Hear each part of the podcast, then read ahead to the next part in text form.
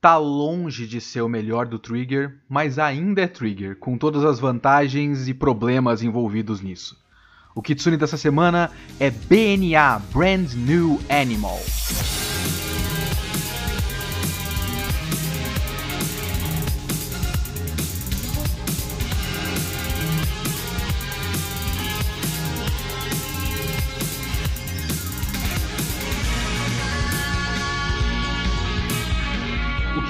Semana é o meu podcast semanal para eu comentar o que eu quiser, do jeito que eu quiser. A ideia é fazer uma review por semana. Pode ser um filme, um livro, um anime inteiro ou só um episódio, um mangá inteiro ou só um volume. Eu vi, eu li, eu quero falar, então é aqui que eu vou falar. Se você quiser comentar o episódio, me siga no Twitter, arroba leokitsune, ou manda e-mail para leokitsune.gmail.com e não esquece de seguir o podcast para ser notificado de novos episódios. Pois bem, antes de mais nada, eu queria recomendar para vocês dois vídeos. Eles vão estar nas recomendações, na descrição desse, desse podcast. Um deles é do Jack Saint. Ele se chama Zootopia, So e os problemas da alegoria de raça. E o outro vídeo é o do Folding Ideas, chamado The Thermian Argument. No vídeo do Jack Saint, ele fala sobre histórias que usam animais para fazer alegorias para raça. E de como é muito complicado quando você acaba aplicando essas alegorias até o, o final, porque alguma hora você precisa decidir se essa é uma história sobre animais ou sobre pessoas. Porque algumas alegorias que se fazem nas histórias acabam funcionando dentro do universo daquela história quando você pensa em animais e não funcionando quando você pensa em pessoas. Ele fala de Zootopia, por exemplo, de uma sociedade que tenta ensinar para as pessoas que não tem problema uma outra pessoa ser um predador, nós todos podemos viver juntos e tal, mas na prática tem, se você pensar em animais, porque eles são predadores. O tigre caça o antílope. O tigre caça o antílope? Eles vivem no mesmo lugar? O leão caça o antílope, né? Isso. Então a metáfora fica meio confusa. Às vezes as coisas se confundem. O segundo vídeo do Folding Ideas, do Dan Olson, ele fala sobre o Thermian Argument, o argumento termiano. É, Thermian é uma raça de uma série de ficção científica que eu não conheço muito bem.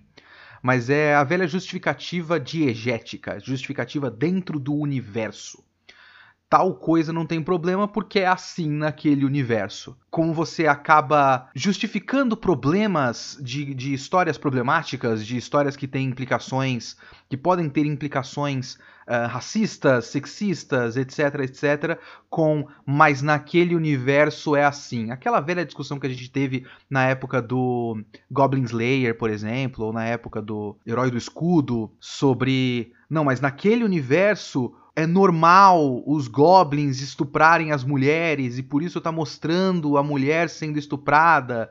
E aí você esquece completamente qualquer implicação de uma história que toma tanto tempo para mostrar essa mulher sendo estuprada e no detalhamento desse abuso sexual, porque não, mas naquele universo isso acontece o tempo todo, precisa mostrar, não é mesmo? E é essa problemática da alegoria racial, do uso dos animais para fazer essa alegoria, do quanto você pode justificar com as coisas dentro do universo da história e tudo mais. Toda essa questão é a que acaba acontecendo enquanto a gente assiste BNA Brand New Animal, o novo anime do Trigger e da Netflix.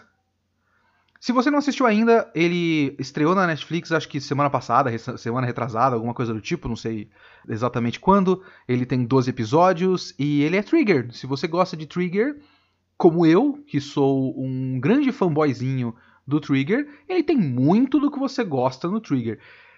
Explicando a sinopse, a história é a seguinte: no mundo que é o nosso, basicamente, tem, tem os países que a gente conhece, tem o Japão mais proeminentemente na história. Ele é basicamente o mesmo mundo que o nosso, mas existem pessoas que são ferais. São pessoas que têm no seu DNA uma, uma, um DNA animal e eles podem se transformar em animais. Cada pessoa pode se transformar em um animal específico, né? Então tem uma pessoa que é um rinoceronte, tem uma pessoa que é um coelho, etc, etc. E muito parecido com X-Men, com mutantes da Marvel, você tem o nosso mundo normal e surgem pessoas com uma mutação e essas pessoas sofrem preconceito, perseguição, é, crimes de ódio e tudo mais. E por conta disso, formou-se uma sociedade para eles, uma genoxa, digamos assim, que é o país Animalia, ou a cidade Animalia, o cidade-estado Animalia, enfim, uma cidade em que vivem apenas ferais. A personagem principal, que é a Michiru, ela do nada se torna uma feral, o que não deveria ser possível. Isso é uma coisa de nascença, ou você é feral ou você não é feral. E de repente ela virou uma feral, ela virou um tanuki. E ela é perseguida e ela foge para o país Animalia. Ela, viu a amiga dela, a melhor amiga dela, sendo colocada para dentro de um carro e aparentemente ela tinha virado uma feral também. E aí do nada ela também vira uma feral e aí assim começa a história. Começa a história com ela chegando em Animalia. E a gente acompanha inicialmente a, a rotina daquela cidade, as diferentes é, nuances de uma cidade refúgio como aquela, e depois engrena, é, principalmente a partir do episódio mais ou menos 6, que começa a engrenar uma trama que envolve uma igreja, uma igreja dos ferais, porque existe uma, uma espécie de divindade adorada pelos ferais que é o lobo branco.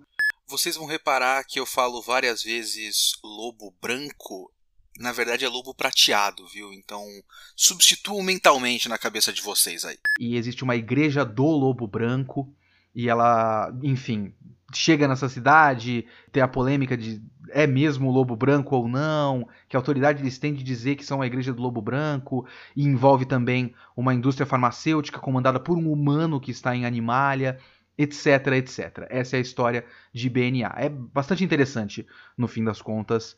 Ele é muito bonito é um anime muito bonito. Eu gosto muito da estética Trigger no geral, então eu sou suspeito para falar, sabe? Então eu gosto muito do, do, do, design de personagem no geral. Eu, se eu não me engano, o design de personagem do BNA foi feito pelo Yo Yoshinari.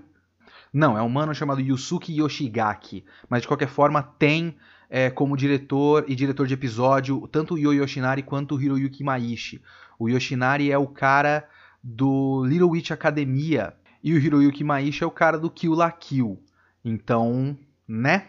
A estética tá toda lá. Eu digo que ela lembra um pouco mais o Little Witch Academia, que é, no caso, o Trigger ligeiramente contido, bem, bem pouco ligeiramente. O trigger contido de verdade a gente vê em coisas como Gridman, SSSS Gridman e o Kisniver, que é um, um trigger próximo da estética, mas também um pouquinho mais próximo de um anime mais mainstream normalzão, né? O Little Witch Academia já é um pouquinho mais vivo, BNA é na mesma pegada, um pouquinho mais vivo, só que esteticamente muito mais apurado, sabe? Porque o fato de ter esses personagens animais, esses ferais, ele dá uma liberdade de, de design de personagem muito grande, então você tem muita variedade isso é para mim é, isso e as cores, porque a escolha de cores, a paleta de cores do, olha que que, que snob, a paleta de cores de BNA. a paleta de cores do BNA é muito bonita porque é muito próximo dessa coisa da, da estética atual do vaporwave, do neon, que tem muito verde vivo neon, muito rosa vivo neon é, principalmente nas cenas de ação, nas cenas noturnas. As cenas diurnas são um pouco mais normais, mas as cenas uh, que precisam chamar a atenção chamam muita atenção. É, então tem essa questão da escolha de cores, que você pode ver inclusive na abertura e no encerramento também, que preparam a gente bastante para a estética desse anime. É muito bonita a abertura e encerramento. Eu assisti todas as vezes, mesmo que. Uh, a não ser quando a Netflix simplesmente cortava a abertura sem o meu consentimento. Mas eu fiz questão porque as músicas são legais, a abertura é legal, tudo isso é legal e isso prepara a gente para a estética geral da história. E o design de personagem também é um ponto altíssimo para mim, porque você não tem um personagem parecido com outro. sabe? Você tem pouquíssimos personagens que têm uma beleza padrão. Algumas meninas, principalmente, e o lobo principal, né? Que é o, o lobo gostoso. Porque nós estamos na era do furry, então tem que ter um lobo gostoso. Então o Shiro, o cara que age junto com a prefeita, ele é o lobo gostoso, né? Não tem muito jeito. É, essa é a vida dele. Essa é a característica principal desse personagem. É, então tem ele, a menina principal é uma menina fofinha kawaii, a amiga da menina principal é uma menina fofinha kawaii, tem uma menina foca mais pra frente, no episódio 4, se eu não me engano, que também é uma menina fofinha kawaii, mas de resto, você tem uma variação muito grande. A prefeita tem um design de personagem muito único, tanto na forma animal dela, que eu simplesmente não lembro agora qual é o animal que ela é, é nunca identifiquei. Por muito tempo eu achei que ela fosse um daqueles gatos pelados, sabe? Gato sem pelo, o Sphinx. Mas não é, não. Mas ela, ela, como humana, tem uma cara muito diferente do, do usual. O assistente dela é um maluco, se eu acho que, se eu não me engano, é um pangolim. E ele tem uma estrutura da, da, do rosto, da cabeça, completamente diferente. Então você tem uma variação muito grande. E é isso que eu gosto no Trigger, no geral. Porque o que ele dá pra gente é estética criativa, direção criativa. Nada do que você tá olhando na tela é sem graça tudo é dinâmico, tudo é vivo, sabe? Quando você tá passando pela cidade, o, o design do, do background, sabe? Dos cenários de fundo do BNA é muito bonito no geral. Você não tem genérico, você não tem nada que tá ali só porque a gente precisa colocar alguma coisa ali no fundo. Tudo é feito para você é, sentir uma, uma atmosfera específica. E é, é, é isso para mim é o ponto mais alto de BNA. Como costuma ser o ponto mais alto da maior parte das coisas que o Trigger faz. E nisso o Trigger raramente decepciona.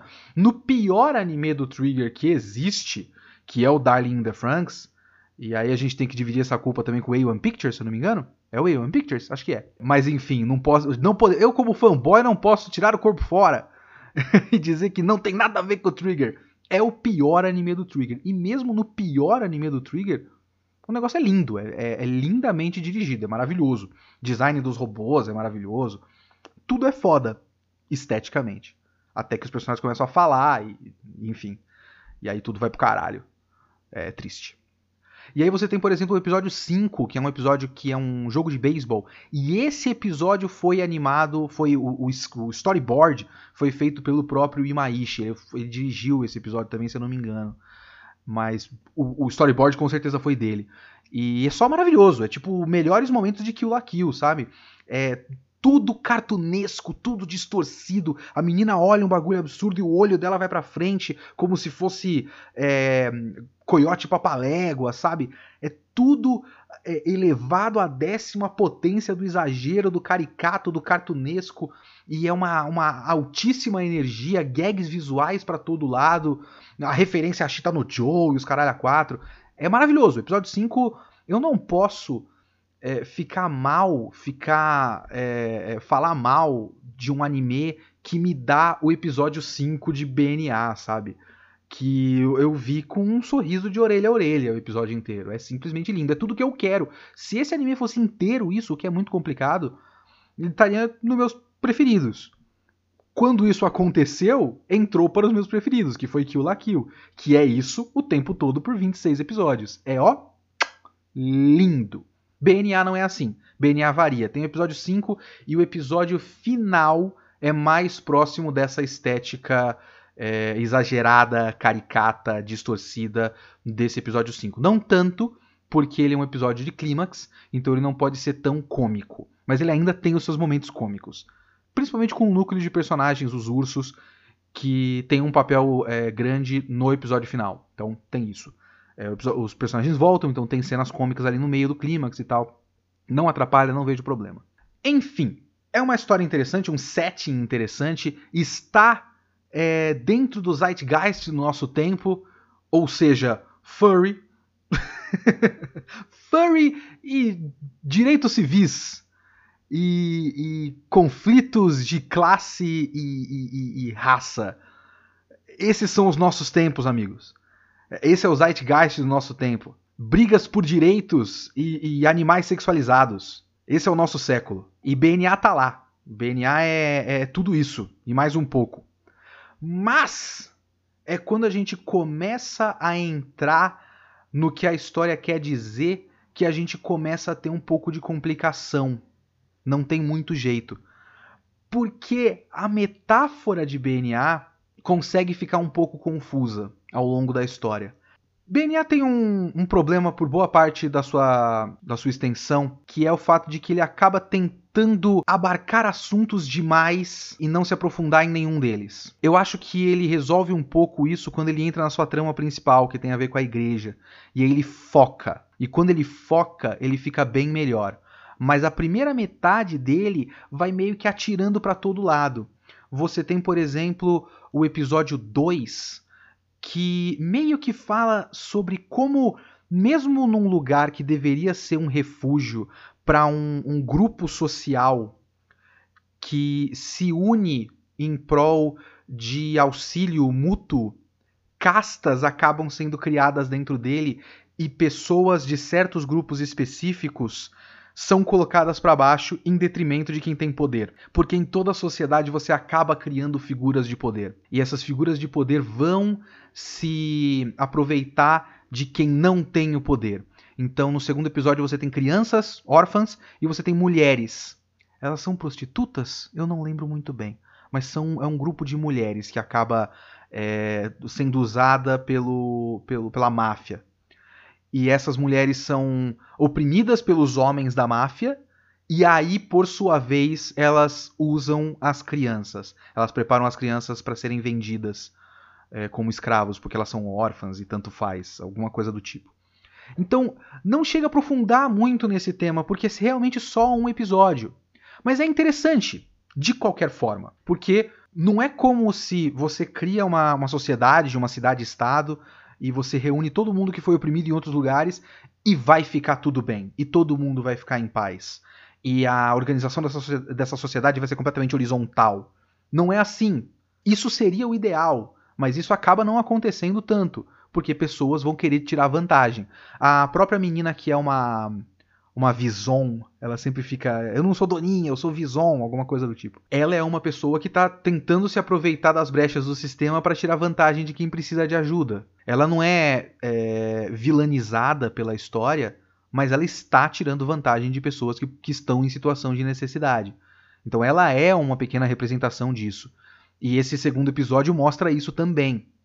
O quarto episódio mostra como numa sociedade que tem é, grupos oprimidos, também existem simpatizantes desses grupos oprimidos por parte de pessoas que não, não fazem parte desse grupo oprimido. Pessoas que não são LGBT, mas se declaram como aliadas do, da população LGBT. Pessoas que não são negras, mas que se colocam como antirracistas, por exemplo. Isso é legal, isso existe. Mas também existe uma camada de fetichização. Existe uma camada de você gostar mais da estética de você se colocar na posição de quem é do bem do que de fato ajudar. Que é o episódio que tem a menina Foquinha lá, que é uma celebridade da internet, mas esconde que é uma feral e ela escapa pro, pro Japão, se eu não me engano, e vai para uma casa de shows, e o pessoal, ai meu Deus, é ela, que legal! E aí eles simplesmente não se importam exatamente com ela, coloca ela dentro de, uma, de um aquário, fala que, ah, você é um peixe, não é? Então você vai viver na água como outros peixes, não é assim? Não estão exatamente entendendo como qual é o sofrimento real, mas gostam muito de mostrar que entendem o problema real. Então, isso é interessante, isso é uma camada legal de se ter uma, um episódio dedicado a isso. Mas não é aprofundado em nenhum momento. Você tem aquilo, aquele é citado, aquele é esquecido. O episódio 5, que é o episódio do beisebol, que eu amo, não só mostra o técnico que, que sofreu racismo, basicamente, na sua infância e na época que ele tentou ser jogador de beisebol, como também mostra o lado pobre da cidade. Porque ainda tem segregação social, né? Ainda tem áreas em que pessoas de classe social mais baixa vivem em condições muito piores de quem vive no centro da cidade, no centro comercial ali, porque a gente passa boa parte de BNA vendo uma cidade é, viva e próspera, prédios enormes e o caralho a quatro, mas quando você vai no outro lado da cidade, existe uma favela. Então ainda existe uma favela, ainda existem ferais no refúgio dos ferais vivendo em condição de pobreza. E isso é interessante, mas também é usado apenas como alívio cômico. Eles são personagens engraçados, e eu achei eles engraçados, porque né, é humor físico, é gag visual e tudo mais. Você é levado a se simpatizar com esses personagens e ver que eles estão tentando se virar da maneira como podem. O, aquele é Jack, né? Aquele Jack que compra um purificador de água que ele acredita que funciona e ele tira uma água ali e vende aquela água e que a gente não tem como saber se aquela água tá realmente purificada ou não, mas ele tá lá vendendo a garrafinha, ele tá se virando. Antes ele roubava. A, história não tá exatamente julgando ele por roubar, porque essa é uma necessidade de quem vive é, na, nesse tipo de lugar. Então isso é ótimo que não olha para ele e fala: "Ah, ladrão, você merece toda a punição possível". Não, não é isso. Ele é ladrão porque ele precisa ser ladrão. Dentro da, das péssimas condições que ele vive, que ele não tem, literalmente não tem nada, ele vive num barraco e ele não tem água potável. Tipo, essa é a cidade sonho, cidade utópica. Bacana, mas tem toda uma população que não tem água potável. Como qualquer pessoa vai conseguir se desenvolver, conseguir sair dessa vida se não tem nem água para beber? E aí a série não vai lá e olha, aponta o dedo para ele e fala ladrão e, e, pune ele por ser ladrão. Não faz isso. Mas também usa apenas como alívio cômico, apenas como olha que engraçado. Antes ele roubava, agora ele faz uma água provavelmente potável que ele chama de água quase mineral. Água quase mineral é muito engraçado, sim. Mas é só alívio cômico. Então, boa parte de BNA acaba entrando nisso, de não se aprofundar nos assuntos. Ele amplia, mas não se aprofunda. Tem um personagem que é um albatroz. Inclusive, ele se chama Pinga. E é muito legal quando eles falam Sayonara, Pinga-sama, Pinga-san. É muito... Desculpa, eu tenho 12 anos de idade. Eu, eu gosto muito quando as pessoas falam Pinga-san.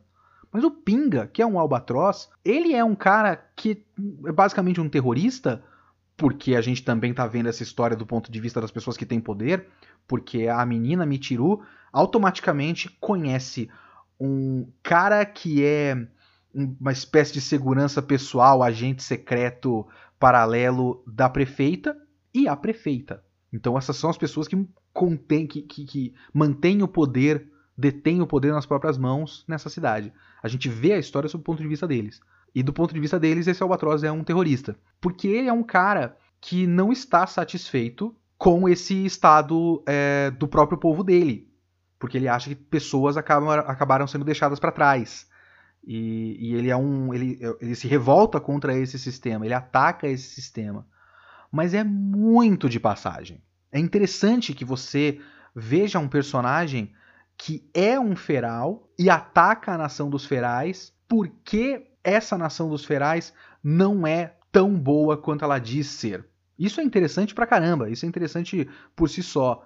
Mas é tipo aquele episódio 7 ali. E o assunto não exatamente volta, ele é citado aqui e ali, o personagem volta lá pro final da série, é bem legal isso, mas é, isso aí é outra coisa, não vamos tratar disso. Então, por muito tempo ele é, como eu vi numa review do My Anime List, não, ficou na minha cabeça quando eu tava procurando, colocando ali os episódios 1, 2, 3 que eu fui vendo, eu vi uma review lá, e o cara falava que ele era amplo como um oceano e raso como uma poça d'água. Eu concordo, em parte. Ele realmente abraça o mundo e não fala nada específico por boa parte da série.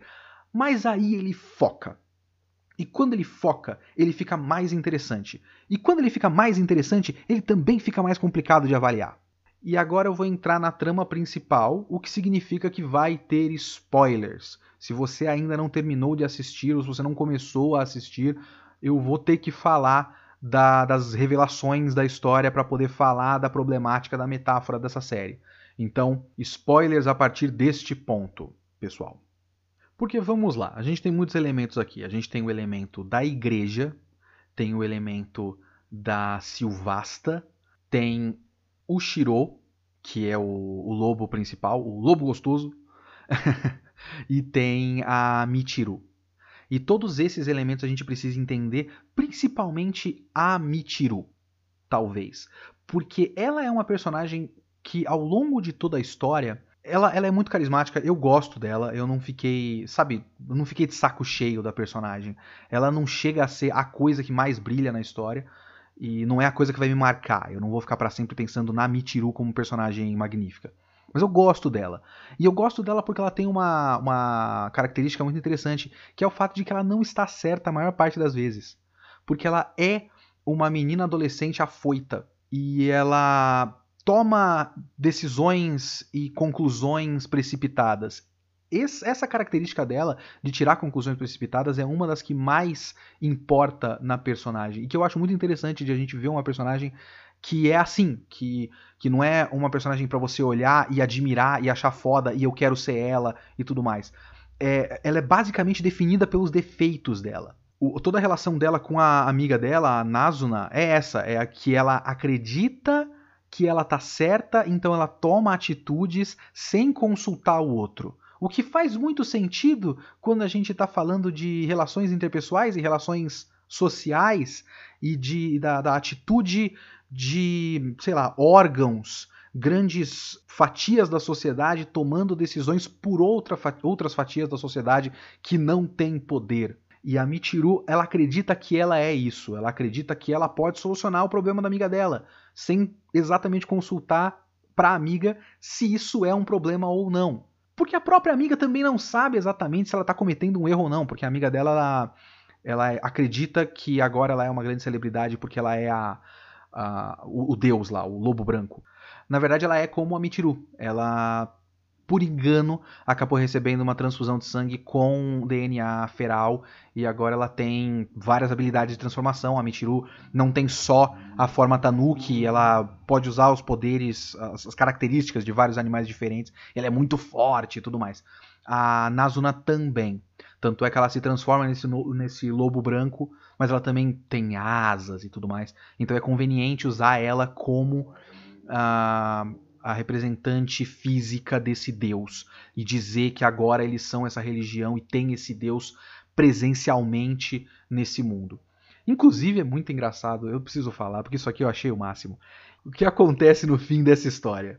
A menina quer fazer um show, porque ela sempre quis ser uma idol. E ela é colocada nessa situação de, de ser o deus dessa religião. E ela interpreta isso como finalmente eu sou uma idol. Legal, eu entendo. E aí ela vai fazer um show. Agora você imagine você tem a igreja aqui, do, do, nosso mundo, a igreja católica, digamos. E a igreja católica anuncia que tem Jesus de verdade. Jesus voltou. Olha só, tantos anos dizendo que Jesus ia voltar, Jesus voltou. Ele mesmo, o homem. Vamos dizer que é o Henri Cristo. é, é, a gente acredita no Henri Cristo. Porque tem sete pessoas que acreditam no Henri Cristo. Vamos considerar aqui que todo mundo que é cristão católico realmente olha para o Henrique Cristo e fala: caralho, esse é Jesus. E aí, o Henrique Cristo, que você vê todo dia abençoando pessoas e fazendo milagres e protegendo as pessoas e tudo mais, ele resolve fazer um show. E aí ele sobe no palco e não é uma pregação, não é uma missa, não é um culto. É um show com música tipo do BTS e da Hatsune Miku sabe? Eu acho isso o máximo. É, enfim, ela, ela é enganada para ser uma, uma deusa. Mas até ela perceber que aquilo é um equívoco, para ela é uma decisão dela. E a Michiru tá o tempo todo se metendo na, na vida dela, basicamente. Do ponto de vista da Nazuna, a Michiru tá se metendo na vida dela e tá tentando proteger ela de coisas que ela não quer ser protegida. Tem um episódio que é perfeito isso, que ela tá presa numa máquina e a Michiru fala, caralho, vou te tirar daí, e luta com as pessoas e tudo mais. Ela tava fazendo uma ressonância magnética. Lógico, ela estava sendo manipulada pelos vilões. Tudo bem. Mas para a própria personagem, ela tava fazendo uma ressonância magnética. Mas a Michiru tava lá, tentando tirar ela da máquina, enquanto a Nazuna tava falando, Michiru, para, tá bom, chega, pelo amor de Deus.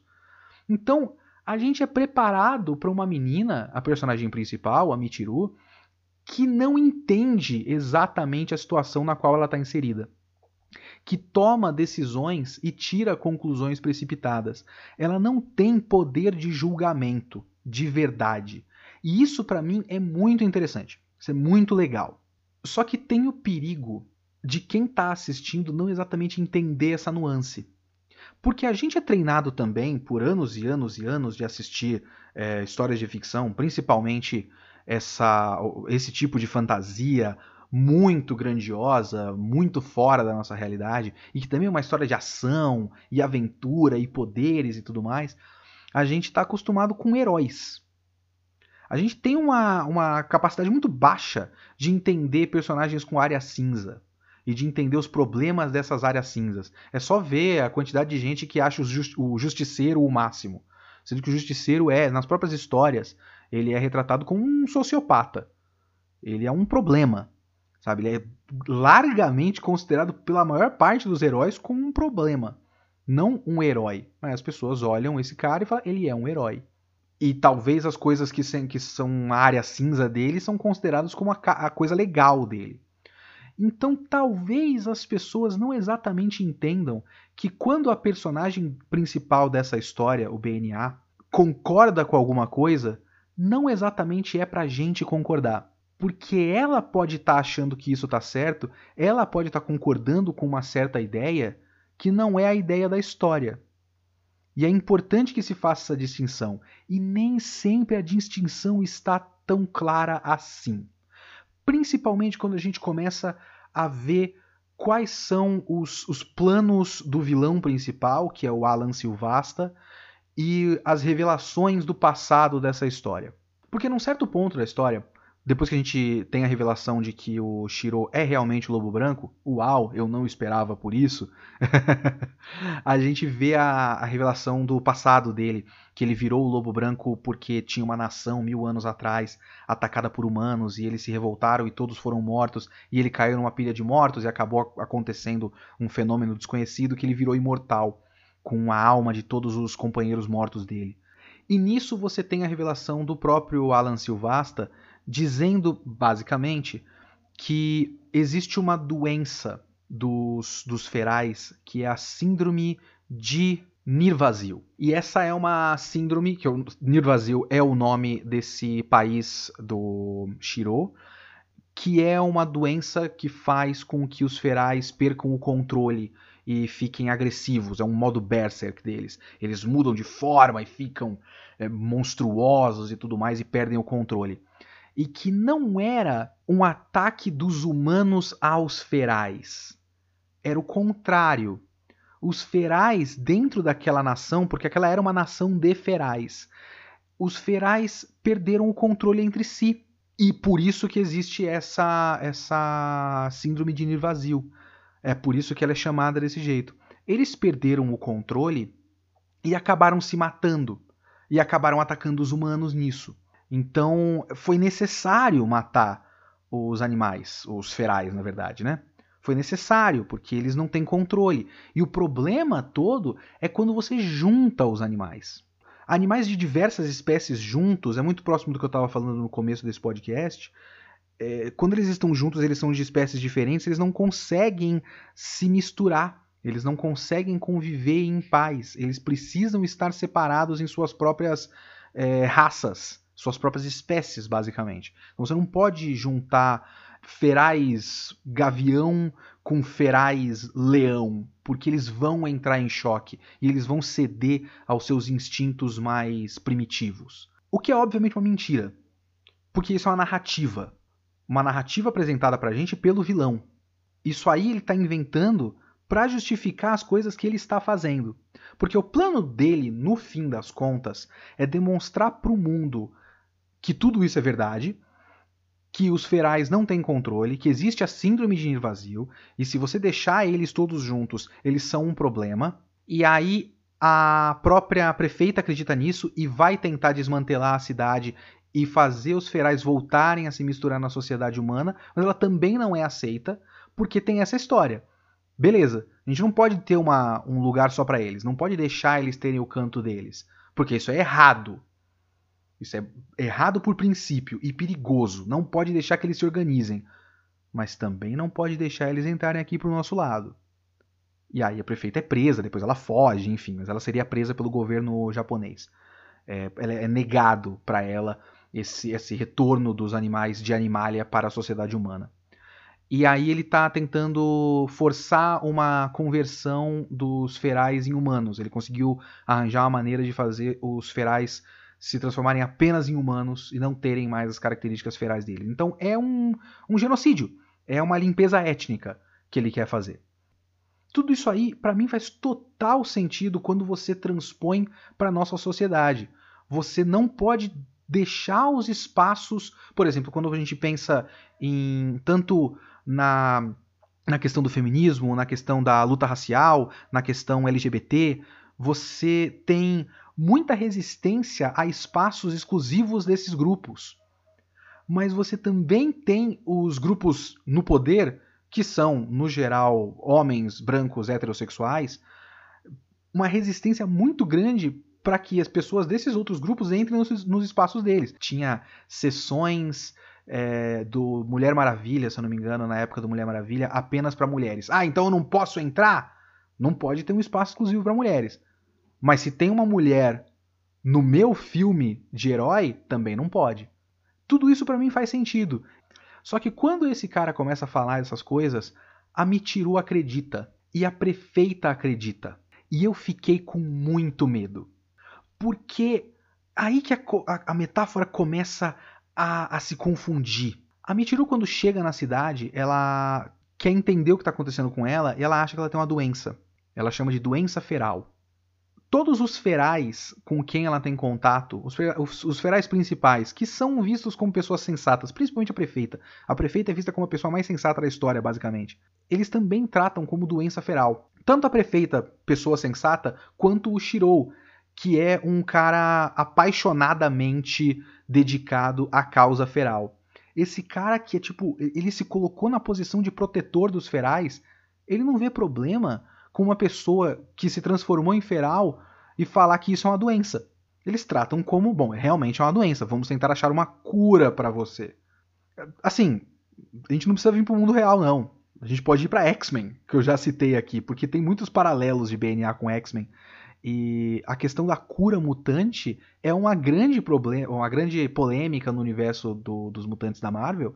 E sempre que isso surge, surge do lado de um vilão querendo eliminar, fazer uma limpeza étnica no, nos mutantes. Agora, pro lado da Michiru, ela fala o tempo todo da cura para a doença feral dela e quase nunca isso acaba indo para as pessoas, para os ferais, principalmente, extrapolarem e acharem a gente não vai ir atrás dessa história de cura para doença feral, porque o próximo passo disso é limpeza étnica. E a gente não quer que isso aconteça. Não, eles tratam como não, realmente é uma doença.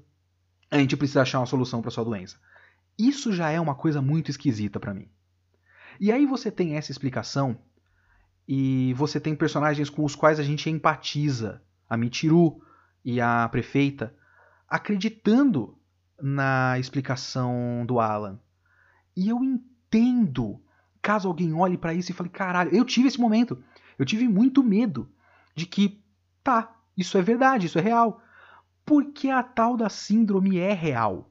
Existe uma ideia racista de que pessoas, principalmente pessoas negras, né? A gente tem estereótipos para várias etnias diferentes, mas as, as, os estereótipos para as pessoas negras é, giram muito em torno da, do, do, animalesco e de uma agressividade natural deles. Tem muita gente que diz que é natural da pessoa negra ser é, propensa ao crime, por exemplo, e que eles são naturalmente mais agressivos e também são naturalmente mais fisicamente mais desenvolvidos, por isso que eles são melhores atletas, etc, etc.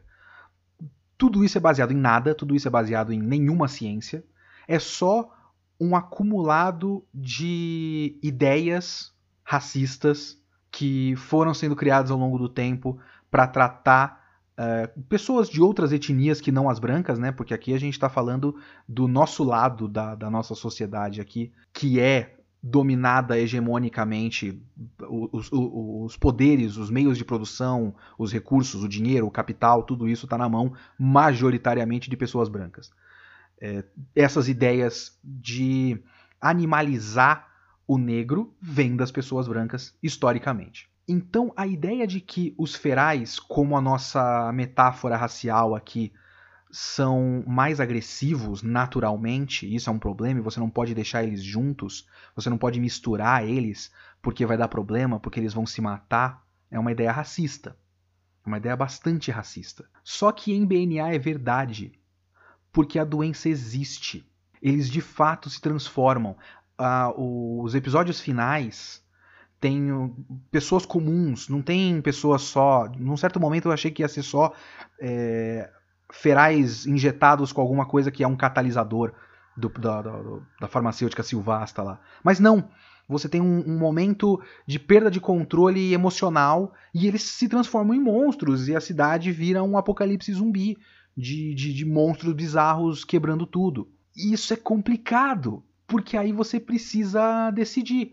A gente que está fazendo uma metáfora racial que tem relação com o nosso mundo ou a gente está falando apenas do universo de BNA? Porque dentro do universo de BNA, se você ignorar completamente a relação com o nosso mundo, faz sentido. É só uma característica desse mundo do BNA. De fato, os ferais, que são uma espécie fictícia, ferais não existem.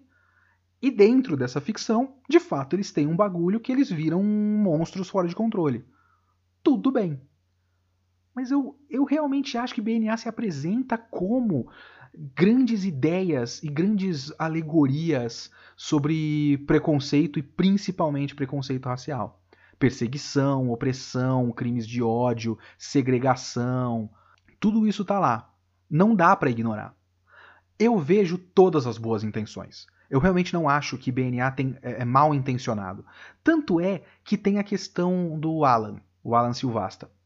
Porque o Alan ele está fazendo tudo aquilo porque Bem antes disso é explicado na história que não tem, até onde eu entendi, não tem como é, um humano normal, normal já é, olha só como a língua é foda, né?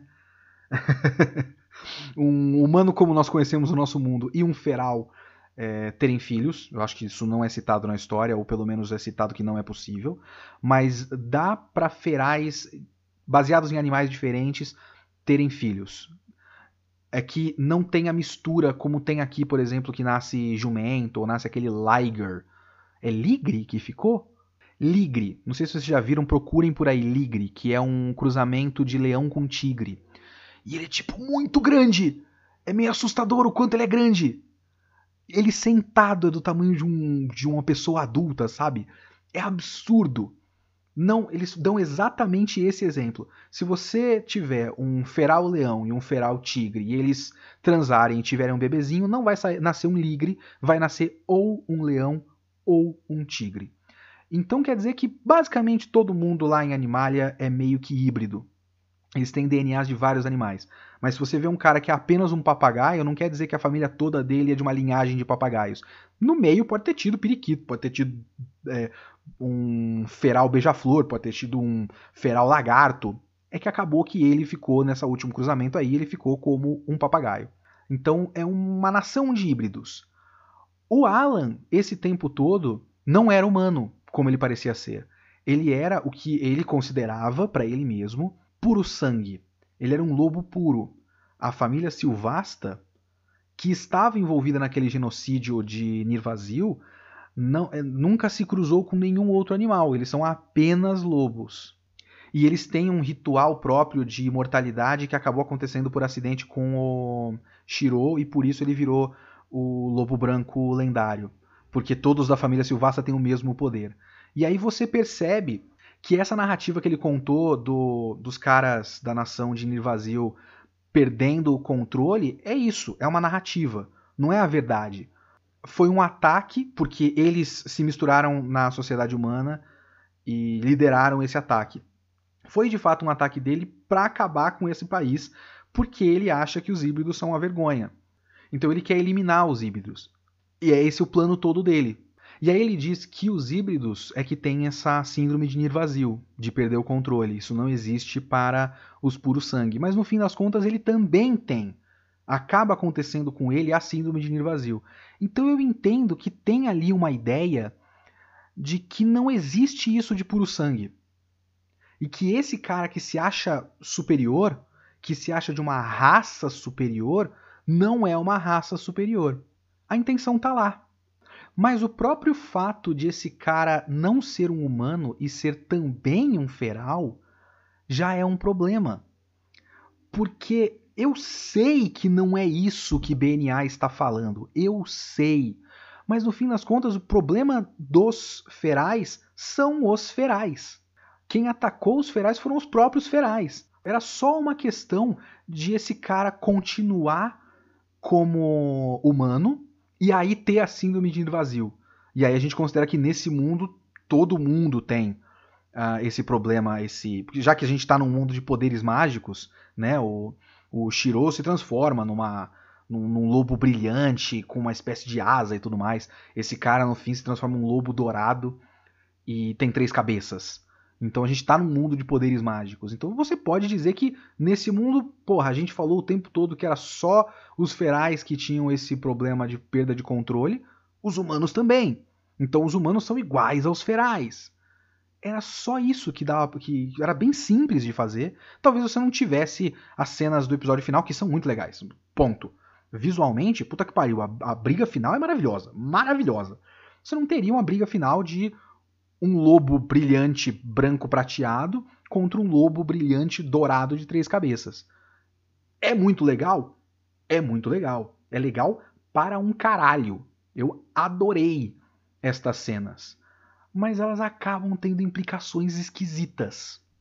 Então eu entendo quem sai de BNA achando que BNA acaba passando mensagens racistas porque ele acaba passando mensagens racistas, dependendo da maneira como você interpreta. E dependendo da maneira como você entende a própria Michiru. Que demora muito para pegar que o Alan tá falando uma mentira. A gente passa momentos dessa história mais ou menos acreditando no Alan. E dependendo da maneira como você vê o mundo, e aí entra um pouco da nossa bagagem pessoal, dependendo da maneira como você vê o mundo, você acaba achando realmente que o Shiro tá errado. Tem um momento que eu acho, assim, ótimo, quando você tem o entendimento de que a Michiru é uma menina de 15 anos que não entende direito o mundo e que está sendo manipulada, é, você entende que é uma cena maravilhosa, uma cena foda. Que é a cena que tem toda essa revelação, né? No escritório do Alan Silvasta e o Shiro perde o controle e começa a, a quebrar todo o laboratório, caralho a quatro. E a Michiru vai contra o Shiro e protege o equipamento. E ela fala que com esses mil anos de ódio aos humanos, ele virou um fanático. Ele virou um odiador dos humanos fanático. E logo depois disso chega a polícia para prender o Shiro por destruição de propriedade privada e a Michiru estava protegendo um equipamento, ela estava protegendo propriedade privada. O que estava acontecendo aí nessa cena tão curta e tão maravilhosa? Você tem um cara que está há mil anos vendo a opressão da, do seu povo por parte dos humanos. Você tem um cara que viu uma nação inteira ser apagada da história. Essa nação de Nir vazio não existe na história. Ele viu essas pessoas morrendo. Ele meio que tem, na prática, a alma de um povo inteiro morto numa limpeza étnica, num genocídio total. Aí esse cara se revolta e começa a quebrar coisas. A menina fala: Você é o racista.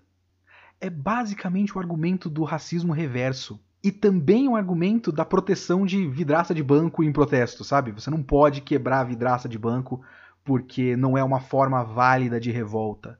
Porque a gente tem que proteger propriedade privada tem que proteger a vidraça do banco do ultramilionário dono do banco. E essa menina faz isso. Ela protege a propriedade privada. Então, se você não está entendendo a pequena nuance da história de que ela está errada nesse sentido, a personagem principal está errada e foi manipulada por um outro cara, você pode achar, principalmente se você já concorda com a história de que você realmente não pode ficar quebrando vidraças de banco e de que é possível existir racismo reverso e tudo mais, dependendo da maneira como você entra na história, Ou se você estiver do outro lado e achar que tudo isso é uma bosta, mas você vê a personagem principal reproduzindo esse, esse discurso, você pode olhar para esse negócio e falar: caralho, vai tomar no cu esse anime. Eu não acho que é o caso, mas eu acho que faltou um pouquinho de cuidado com as metáforas. São todas muito boas, são todas muito interessantes. É, eu gostei do anime. A minha avaliação final, dei nota 7 para ele, eu gostei. Tá longe de ser um dos melhores do Trigger, longe.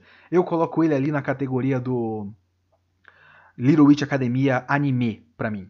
Abaixo dos especiais do Little Witch Academia. Longe de Luluco, longe de Gridman, longe de Kill la Kill, longe dessas coisas. Eu não vi Promare ainda, gente, eu preciso ver Promare, mas enfim. Mas é um anime bacana, um anime para mim satisfatório, é bonito visualmente, divertido, tem o episódio 5, é maravilhoso, e ele fala coisas interessantes, ele menciona coisas interessantes. E depois ele se aprofunda nessa questão da, do domínio da narrativa.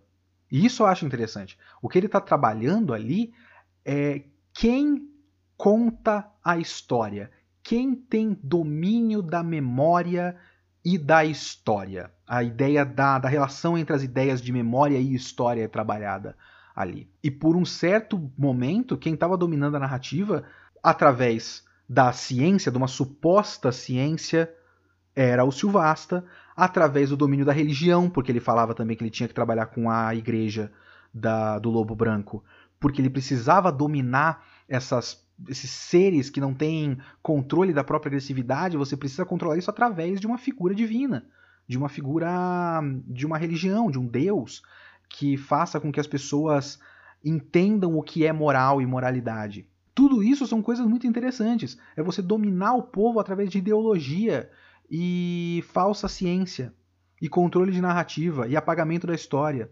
Só que faltou um, um ajuste fino para essas coisas serem entendidas de verdade dentro do, do, do que está sendo falado ali. Então perde um pouco de ponto para mim nisso. Algumas coisas que foram colocadas ali acabam manchando e, e confundindo uma história que podia ser muito significativa nos nossos tempos e acaba sendo só sinais misturados. Eu acho isso uma pena. Então é isso. Eu recomendo para vocês assistirem e tirarem as suas próprias conclusões.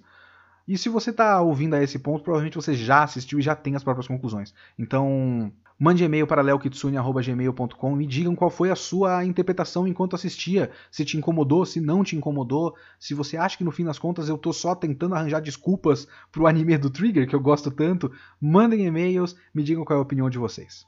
De qualquer forma, um anime legal, um anime perfeitamente satisfatório para mim, com seus defeitos, mas bacana, eu me diverti vendo e eu recomendo para todo mundo.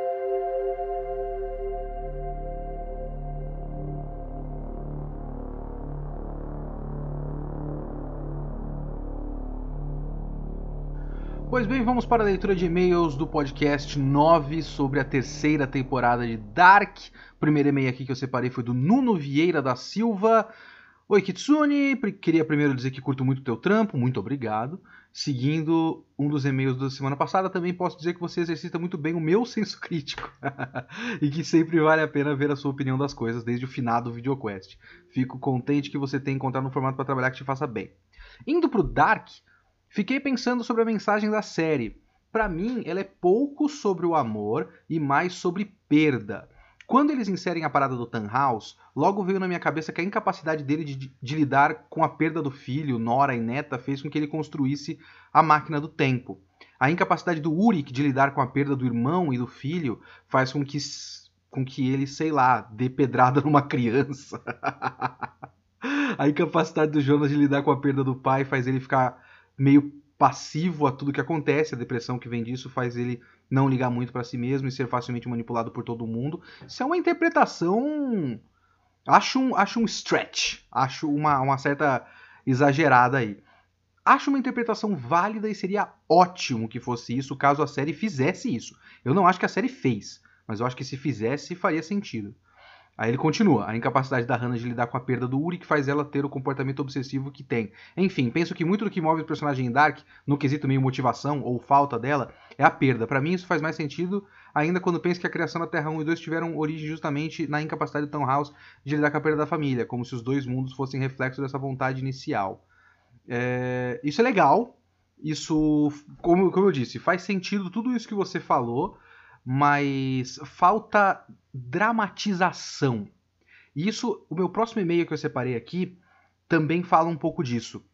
Da, da, da, de como o próximo que eu vou comentar, que é o Otávio Augusto, a maneira como ele vê a motivação, eu entendo e eu acho válido, mas eu acho que falta, faltou a série dramatizar. E essas, essas motivações que você deu aqui são interessantes e todas elas fazem sentido. E é o máximo que dá para você interpretar, porque é o máximo que tem em comum em cada um deles. Eles perderam alguma coisa e aí eles ficam tristes. E é isso, eles estão tristes. E aí que eu chego no e-mail do Otávio Augusto. Ele fez um e-mail gigantesco. Muito obrigado por tomar todo esse tempo de, de mandar e-mail pro meu podcast, Otávio Augusto. Ele fala, lá vem eu falar de, de Dark de novo. É, como eu sei que sua memória é ruim, eu sou o cara que te respondeu sobre Dark uma semana atrás. Muitas pessoas me responderam sobre Dark uma semana atrás, seu Otávio Augusto. A minha memória continua péssima. Na minha perspectiva, seu problema com Dark no geral é em relação aos personagens, eu concordo com você, sim, os personagens não têm muita personalidade e praticamente todos são sempre taxados de alguma característica para justificar suas ações. É aquilo que eu já estava falando antes, a Hannah é mentirosa, o Jonas é fofo e ama a Marta por algum motivo, etc, etc. Mas, ao meu ver, a série tem plena noção disso e arruma caminhos para que isso não se torne um problema enorme. A sua relação com os personagens são feitas através da empatia todos aqueles personagens estão sofrendo imensamente por conta do ciclo. E como um ser humano que não é um psicopata, eu sinto dó dessas pessoas. O Jonas é realmente sem muita personalidade, mas ele é um garoto. Ele definitivamente não merece passar por aquilo tudo, assim como todos os personagens. E é por isso que eu digo que torci para esses personagens e sofri com o sofrimento deles. Na morte da Catarina, eu não sofri pela morte dela porque eu achava ela a personagem mais legal da face da Terra, e sim porque ela sofreu muito. E eu queria ver o que iria acontecer com ela e com a personagem tendo aquele fim trágico. É, sobre isso, ele continua falando sobre, sobre isso e tal. Ele fala que isso não significa que eu acho que Dark é uma série perfeita e incriticável, apenas não acho que os personagens sejam um problema tão grande assim. É, eu entendo isso, mas assim, a gente tem que entender que, por mais que eles sejam, é, sejam representações de pessoas, eles são apenas representações de pessoas. É ficção e nada disso existe. É, tudo que eu tô falando parece muito bobo, mas eu vou chegar num ponto aqui. Pensa em filme de catástrofe. Eu tô tentando pensar em qual deles que é, mas eu acho que é o, o Impacto Profundo. Não é o Armagedon, não, é o Impacto Profundo. É o filme de, de Meteoro. Que tem uma, uma cena em que tá tipo catástrofe, o cara era quatro. Será que é esse? Agora tô. Porra, é uma cena que tem um cachorro dentro de um túnel. E tem fogo pra caralho. E aí o cachorro vai correndo, correndo, correndo, correndo. E aí ele consegue pular e escapar pro lado e não é pego pelo fogo. Só que assim, nesse túnel tava cheio de carro. Porque filme catástrofe, então é um, um engarrafamento dentro do negócio, todo mundo tentando escapar, todo mundo se fode. Tem um monte de ser humano ali. Um monte de ser humano ali. Todo mundo morreu. Eu não fiquei triste porque todo mundo morreu. Eu fiquei feliz porque o cachorro se safou. Porque a gente tem, primeiro, a gente tem a simpatia natural a pequenos animaizinhos. Então o cachorro é, conseguiu escapar e a gente já conhecia o cachorro antes, porque ele é o cachorro do personagem principal. Será que isso é Independence Day e esse é o cachorro da esposa do Will Smith? Ah, eu não sei qual é. Bom, enfim, foda-se, é um desses. Vocês entenderam? Ah! O, que, o meu ponto aqui é que a empatia não costuma ser uma coisa tão automática assim. Lógico que cada pessoa tem o próprio ponto de vista e a própria abordagem em relação à história. Você, por exemplo, teve essa abordagem de uma empatia natural pelos personagens. Na ficção, você precisa despertar essa empatia. E para despertar essa empatia, você tem várias ferramentas e no geral você precisa dramatizar essas suas escolhas para que quem está assistindo sinta algo pelo personagem. Não é só colocar um personagem ali e você identificar aquele personagem como um ser humano que tudo funciona. Um exemplo dentro de Dark é a diferença, para mim pelo menos, entre o Helga e o Ulrich. Porque o Helge, Helga, Helga, ele é uma pessoa muito mais neutra. Assim, a gente conhece ele como um senhorzinho no, no asilo, mas depois a gente conhece ele. A gente conhece ele em três fases da vida dele, né? Nas três ele é meio passivo, mas aí a gente conhece ele lá pelos anos 50, ele é só uma, um menininho. Um menininho meio, meio avoado, meio. não é tão esperto quanto as outras crianças e tal. Ele não fez absolutamente nada de errado, nada, ele é só uma criança. E aí vem um maluco e mete pedrada na cara dele. Então ele tem a minha empatia. Automática. Porque ele não fez nada de errado. E ele só sofreu. Ele foi só uma vítima. Então eu tenho empatia por ele. Isso é óbvio. O Urik não tem a minha empatia. Porque, no geral, ele não é o melhor dos seres humanos da série. Né? Nas duas realidades, numa ele trai a esposa, na outra ele faz uma, um speedrunning de, de traição. Né? Ele faz uma maratona, um survival de traição. Todas as mulheres possíveis em vinda em que ele puder pegar, ele vai pegar e trair uma depois da outra. Parabéns para ele. Ele deve ganhar pontos por isso em algum tipo de, de score aí que alguém tá, tá montando. Ele não é uma pessoa boa, no geral. Apesar de ter a questão de ele ser um pai e ele fazer tudo o que ele faz pelo amor que ele tem pelo filho, e o filho está desaparecido, ele não chega a ser uma boa pessoa. Só que o sofrimento dele é muito melhor dramatizado, porque eu conheço ele. Eu conheço boa parte das motivações dele. Ele é um personagem por conta, inclusive, de ele não ser o melhor ser humano do mundo, ele é um personagem com certas camadas, como eu já disse no podcast, um dos poucos personagens bons de Dark. Ele tem as suas camadas, ele tem os seus defeitos, ele é um ser humano completo. Eu entendo o que ele faz, por que ele faz. E assim, tanto o trabalho do ator dele de 2019 quanto o trabalho do ator dele, velho louco do asilo, é, cabeludo, é um, um trabalho, é um dos, um dos, melhores trabalhos de atuação de toda a série para mim. E, e eu, eu vejo, eu sinto o sofrimento dele. Enquanto o Helge é feito para ser um cara que sofre passivamente e fica. Ele fica, tipo, desorientado das ideias depois de tomar um monte de pedrada na cabeça. Então, não tem muita variação de emoção nele. Ele tá sempre com uma cara meio meio triste fazendo o que mandam. O Urik é um personagem mais completo, mais vivo, e quando ele sofre em diferentes fases da vida dele, eu vejo pela expressão corporal, eu vejo pelos olhos, eu vejo pela, pela maneira como ele fala, eu, eu vejo o, o, o sofrimento e o desespero e a tristeza. Aí não é só uma questão de empatia porque ele é um ser humano. Ele é um personagem completo e eu entendo o sofrimento dele. Então foi um trabalho de criação de background e dramatização das consequências desse background para que ele fosse um personagem com o qual eu me importo. Não basta só a empatia natural que a gente tem porque ele é um ser humano. Isso basta quando é, como eu dei o exemplo, para um cachorrinho. Você não precisa de tanto background para um cachorro, ele é um cachorro. Algum ser humano colocou uma coleira no pescoço dele e depois colocou ele num túnel num, num turbilhão de fogo. E aí, porra, coitado dele. Agora, para personagem humano não basta isso.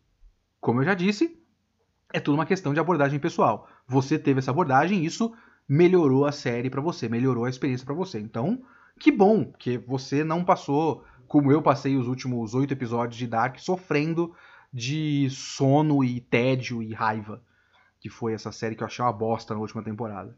Então, que bom que você teve essa abordagem e foi melhor para você mas eu acho que a, apenas a empatia pura e simples não é o suficiente. E para fechar, ainda mais ou menos sobre isso, tem o um e-mail do Matheus Carvalho, Matheus que é do Vigilância Sanitária. Abraço, Matheus. Ele fala um pouco de uma das causas de a gente não ter tanta empatia, ou melhor, não ter tanta identificação com todos os personagens possíveis, porque tem um grave problema, de acordo com o Matheus, e eu concordo, de administração de tempo, né? Olha só, olá, Kitsune, Matheus aqui, concordo com muito dos seus pontos de Dark, apesar de achar que a minha experiência foi levemente mais negativa do que a sua. Rapaz, conseguiu. Meu maior problema com Dark é justamente a insistência de querer surpreender e se complicar o tempo todo. A série tem um defeito imenso em relação à administração do tempo de tela de cada núcleo. Então, a cada episódio que se passava, eu ficava mais irritado em como vários subplots desinteressantes ancorados em personagens idem recebiam o mesmo tempo de tela de núcleos mais relevantes. No fim das contas, apesar de achar boa parte dos personagens minimamente interessantes e carismáticos, não senti que houve a justificativa de termos passado tanto tempo com eles para o, os payoffs mínimos. Isso se agrava mais se considerarmos que os personagens que de fato importam, o Jonas e a Marta, são um buraco negro de carisma, o que é fato. Acho o roteiro extremamente esquizofrênico também na maneira como tenta equilibrar as cenas grandiosas de sci-fi e viagem no tempo com draminhas familiares que pouco interessam. É, que isso é uma das causas de a gente não ter tanta empatia, porque basicamente todo mundo é meio que igualmente importante, mas não dá para todo mundo ser igualmente importante. Você precisa ter um, um mínimo de administração ali e de priorização, mas como todo mundo é é uma peça vital do ciclo, também se como é que eu posso dizer, se refletiu na tentativa de deixar todo mundo como uma peça vital do roteiro. E nem todo mundo é uma peça vital do roteiro, sabe? Ó, além disso, continuando o e-mail do Matheus, o fato da terceira temporada priorizar mais o mind blow e se complicar a cada virada, e com isso sacrificando momentos mais humanos de personagem apenas para no final se apoiar completamente nisso, é, por si só, cômico e triste. A série, por exemplo, coloca a questão de que o Noah sabe que será traído pelo Jonas, e ficamos o tempo todo nos perguntando como isso acontecerá, apenas para isso para ter isso resolvido em uma cena jogada no meio de tantas outras completamente sem peso. Essa cena realmente é uma cena horrível, porque agora eu comentando, né? Porque o que acontece é que a gente fica na expectativa de, desse momento, mas esse momento é colocado como mais uma das peças que encaixam no grande ciclo. Então, ah, ok, chegou a hora de te matar. Ao mesmo tempo que isso é colocado como, olha que foda, conhecemos o momento em que o Noah morreu, também é meio que, bom, ok, agora esse é o momento que o, que o Noah morreu. Então é, é tudo é igualado para cima e aí tudo é jogado para baixo. E se já não bastasse isso, fica embasbacado em como Dark acredita estar fazendo escolhas geniais do ponto de vista visual, quando na verdade só cai no óbvio. O meu momento favorito nesse sentido é o quadro onde Jonas e Marta estão parados em frente ao quadro de Adão e Eva, e se já não bastasse, o título do episódio Adão e Eva surge gigante na tela, nível Zack Snyder de sutileza. tem isso, tem isso. Mas é, também tem um pouco. Sabe o que, que é isso? Isso é, isso é complicado. É, eu sempre lembro do Inception, do A Origem eu assisti o filme, eu fiquei maravilhado. Eu sou muito fã de A Origem. Eu sou um Nolanzete e eu sou muito fã do A Origem. Foi um dos meus filmes preferidos da vida por muito tempo. Mas eu não achei o filme super complicado. Eu achei o filme bastante didático em tudo que ele faz. Mas ele é um filme com camadas, né? Com literalmente camadas de sonho, né? Tem o primeiro sonho, depois eles dormem dentro desse sonho para entrar no outro sonho, bababá, e vai esticando o tempo em cada um. Isso é super bem explicado, mas você precisa estar tá atento em cada uma dessas coisas. Dependendo de como você olha o filme, o A Origem ele é meio que explicativo demais, expositivo demais. E eu concordo com isso. O Nolan costuma ser expositivo demais, sim. Só que para outras pessoas, a origem é muito complicado. É impossível de entender. É que nem outro filme do Nolan lá, o. Ai, como é que chama? Amnésia? É o Amnésia. Que é um filme ao contrário, e é tipo muito claro que ele é um filme ao contrário, mas tem no DVD aqui no Brasil, ou no DVD no mundo, eu não sei se só no Brasil, uma opção de você assistir o filme em ordem cronológica, que mata completamente a narrativa do filme. Porque para algumas pessoas é meio difícil. Então, para uma história que já é meio que naturalmente complicada como Dark, certas coisas precisam ser meio que explicadinhas demais porque outras vão ser mais complicadas de entender. E Dark está o tempo todo se explicando, porque ele é realmente complicado. Então acaba que se você tem um pouquinho mais de, como é que eu posso dizer, de repertório, Dark é meio óbvio. Para outras pessoas com me menos repertório, Dark é um bagulho que eu preciso ver uns vários vídeos de explicação e árvore genealógica, o cara é a quatro, porque senão eu não vou entender. Acontece. É, é, é o o problema de fazer para uma mídia hiper, hiper mainstream que é o Netflix. Não tem muito jeito. Mas muito obrigado a todo mundo que mandou e-mail. Valeu, gente.